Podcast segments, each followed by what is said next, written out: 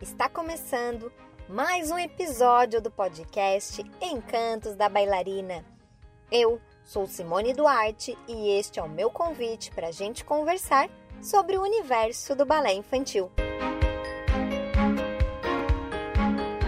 Com o ano iniciando, muitas professoras estão se planejando para ter um ano maravilhoso, para encantar as suas alunas e para fazer com que elas tenham a melhor experiência com o balé.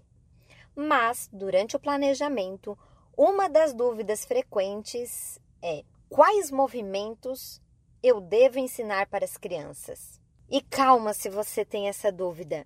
Quando eu iniciei a dar aula, eu também ficava muito em dúvida se eu estava fazendo certo ou não. E hoje vamos conversar sobre isso para sanar essa sua dúvida. Se você voltar na história, verá que no início somente adultos e homens que podiam dançar balé. Depois de um tempo, as mulheres começaram a poder dançar também. E depois, os filhos dos nobres aí começaram a também poder fazer aula. Mas crianças iniciarem no balé era algo que praticamente não existia, eram exceções.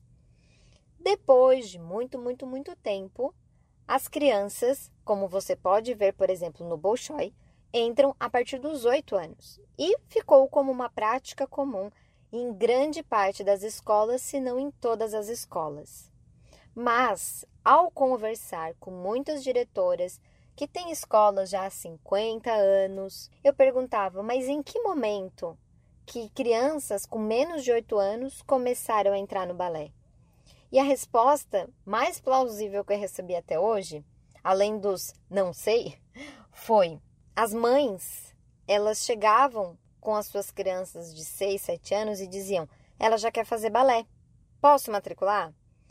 E aí, se a escola da tal professora dizia que não, ela ia na concorrente e a concorrente aceitava. E com isso, as crianças foram cada vez entrando com uma idade menor. Antes era somente com 8, depois com 7, 6, 5, 4, 3. E hoje em dia já vi professora falando que com um ano, um ano e meio já aceitam as crianças. Na SD Balé, nós recebíamos crianças a partir dos 3 anos até 2019, pois tínhamos uma metodologia estudada e desenvolvida para crianças a partir desta idade. Mas a partir de 2020, deste ano, nós já temos um desenvolvimento, um planejamento para lidar com crianças a partir dos dois anos.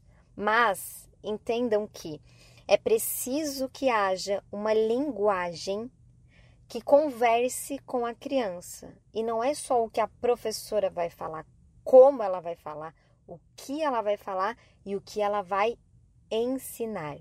Porque quando você se propõe a lidar com crianças a partir dos dois, três anos, você precisa entender e saber como funciona o desenvolvimento motor dessas crianças. Saber que elas não saltam com os pés separados ainda. Elas saltam somente com os pés juntos. Elas têm um movimento descoordenado e a sua função será coordenar estes movimentos. E se você não domina a questão física, a questão do movimento do corpo, você talvez vá fazer uma besteira. Porque as crianças são muito frágeis ainda nesta época. As crianças estão com o seu corpo se desenvolvendo. Elas têm muitas partes ósseas que ainda vão se fundir a outros ossos e aí sim tornando um osso forte. Por isso que uma carga elevada para uma criança pode ser prejudicial para o seu crescimento e desenvolvimento. Então, professora, se você não domina, estude muito. O curso de flexibilidade do Dr. Frank Suzuki, Como tornar seus alunos super flexíveis, ele fala de todo o desenvolvimento do corpo humano. Então, você consegue entender a partir de que momento você vai conseguir trabalhar uma flexibilidade, como trabalhar essa flexibilidade, como quais dos métodos você vai escolher para trabalhar a flexibilidade com aquela turma que você tem. Porque não é só pegar a criança e ensinar a colocar os braços em quinta e dar uma voltinha. Isso não é balé. Isso é braços em quinta dando uma voltinha. O balé é muito mais que isso. O balé é disciplina, ele é coordenação motora, ele é desenvolvimento cognitivo, ele é desenvolvimento motor, é equilíbrio, é socialização e mais um monte de coisas que eu já falei em outros podcasts que são os benefícios que o balé traz. E você, como professora, é responsável em desenvolver todos estes aspectos nas crianças. E para isso, o seu planejamento precisa ser bem desenvolvido para conseguir contemplar todos estes benefícios. Se você não sabe como fazer um planejamento, também tem um episódio sobre planejamento aqui no canal do podcast. Então, quando a gente para para pensar quais os primeiros movimentos que eu devo ensinar, você vai voltar e vai parar e pensar o que é movimento. Quais movimentos o meu corpo executa? O que é uma flexão? O que é uma extensão? O que, o que é uma hiperextensão? O que é uma rotação? Supinação? Você precisa saber quais são os movimentos que o corpo é capaz de executar. Sabendo disso, você parte para o próximo ponto, que é o que a criança com tal idade, 2, 3, 4 ou 5, qual, o que essa criança desta idade é capaz de realizar. Aí você vai anotar. E aí você vai colocar em teste, porque o padrão de cada idade não significa que todas executem aquilo. Talvez muitas não executem, talvez muitas passem daquele padrão. Por isso é preciso que você coloque em teste. Depois disso, você vai elencar todos os movimentos de balé existentes e vai pensar naquele movimento, vai destrinchar ele, vai dividir ele em pedacinhos. Vamos pensar aqui comigo. Um Grand GT. O que é um Grand GT? Um Grand é um grande salto onde há uma alternância de pernas e uma grande propulsão do corpo para cima e para frente, para que as pernas se abram no ar e depois elas fechem. Tá. O que, que eu utilizei neste movimento?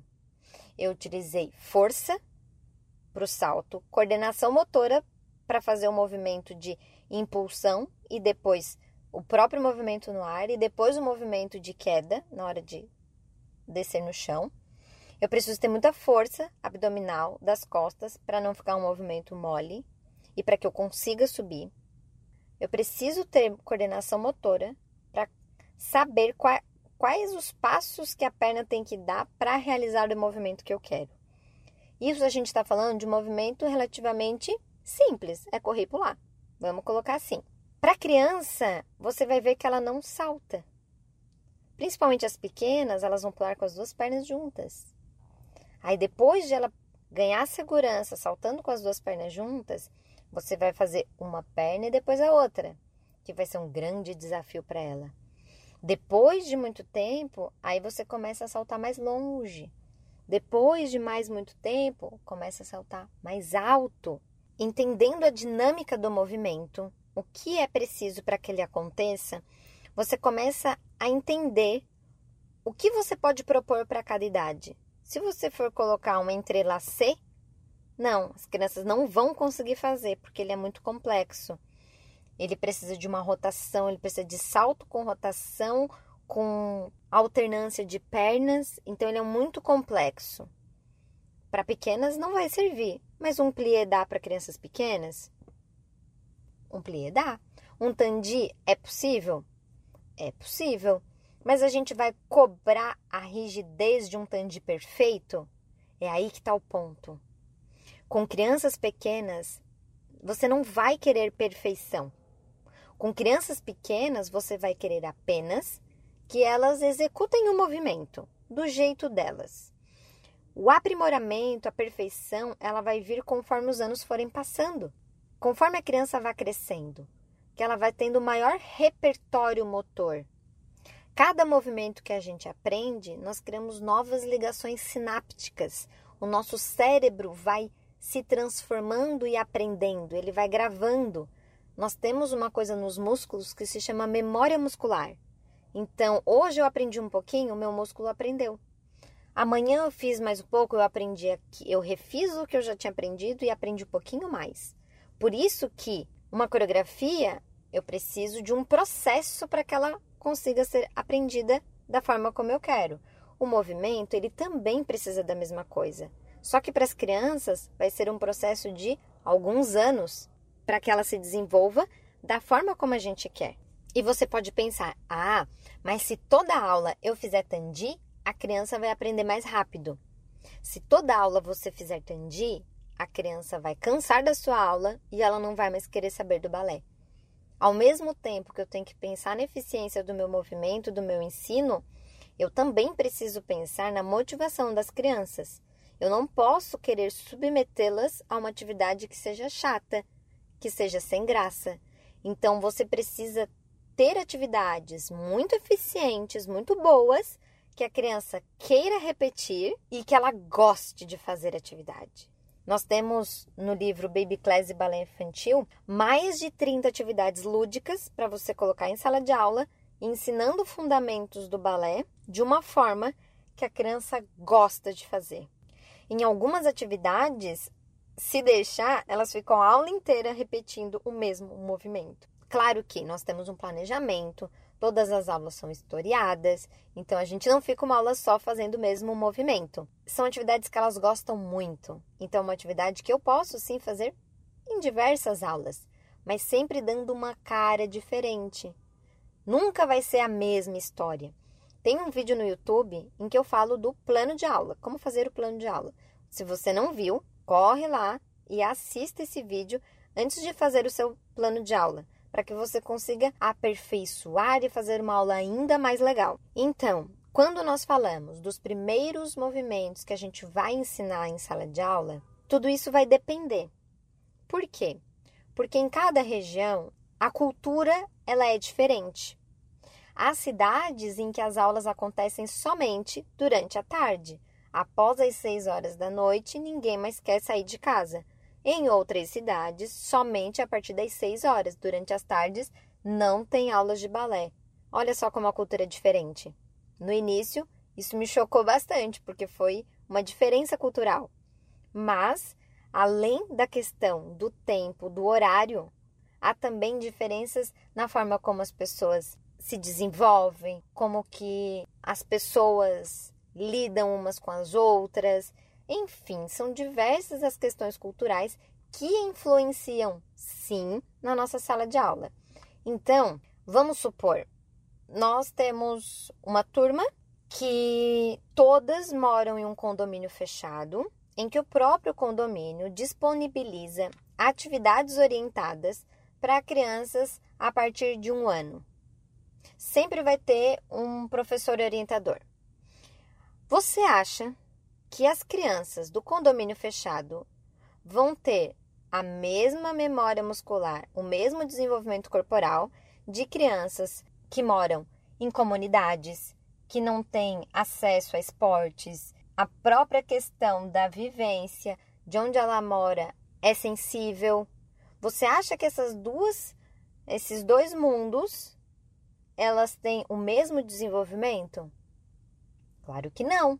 As pessoas do condomínio que já têm um estímulo desde cedo vão responder muito mais rápido, pois elas já têm uma memória muscular. As pessoas da comunidade talvez tenham outras vivências, talvez a questão de socialização seja muito mais fácil. Estou aqui supondo, tá, gente? Eu estou levantando um exemplo para que vocês entendam que depende sim de onde se mora, de quem são as pessoas que estão conosco, então, talvez, se a aula da comunidade for a mesma da aula do condomínio, talvez as crianças do, da comunidade não vão conseguir acompanhar, porque elas não têm ainda o repertório motor suficiente para conseguir executar os movimentos. Tudo isso vai precisar ser desenvolvido. E muitas vezes até as crianças da do condomínio não tiveram os estímulos que eu coloquei como exemplo aqui. Às vezes são crianças que ficam fechadas dentro de casa, que ficam só no computador e no celular. E as crianças da comunidade são crianças mais ativas porque não têm, às vezes, acesso a essas tecnologias, elas estão subindo, estão descendo, estão brincando na rua. Entendem que tudo depende. Então você vai entender a realidade de onde você vive, quem são as crianças que estão com você e aí fazer o seu planejamento. Estudar os movimentos do balé, destrinchar esses movimentos e ver o que que na sua realidade vai combinar para colocar num planejamento, num plano de aula. E se você precisar de ajuda, pode me chamar lá no Instagram, arroba Simone Duarte Oficial, que eu vou adorar saber e poder ajudar você.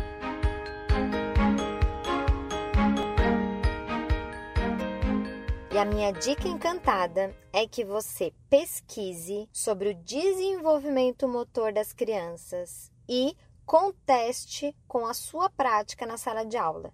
Veja se aquilo que você encontrou é realmente o padrão que os seus alunos apresentam e que você consiga desenvolver um planejamento adequado para a sua realidade. Inclusive, quero indicar para vocês o perfil de Instagram Balé Escolar Academy.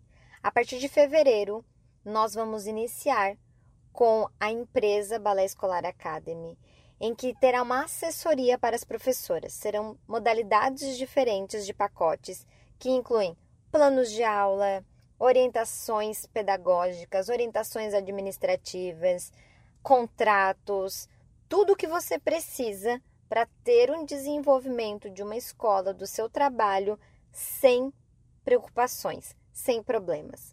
Se você quer saber mais sobre isso, pode procurar o Instagram, arroba Balé Escolar Academy, ou se ficar na dúvida, pode me chamar que eu envio para você também. Foi um prazer conversar com vocês no podcast de hoje. Se você ficou com alguma dúvida, quer sugerir temas, comentar a sua experiência com balé infantil, escreve para mim lá no Instagram, arroba Simone Duarte Oficial ou SD Balé Brasil. Eu vou adorar saber das suas histórias e poder ajudar. Um beijo, encantadores e encantadoras!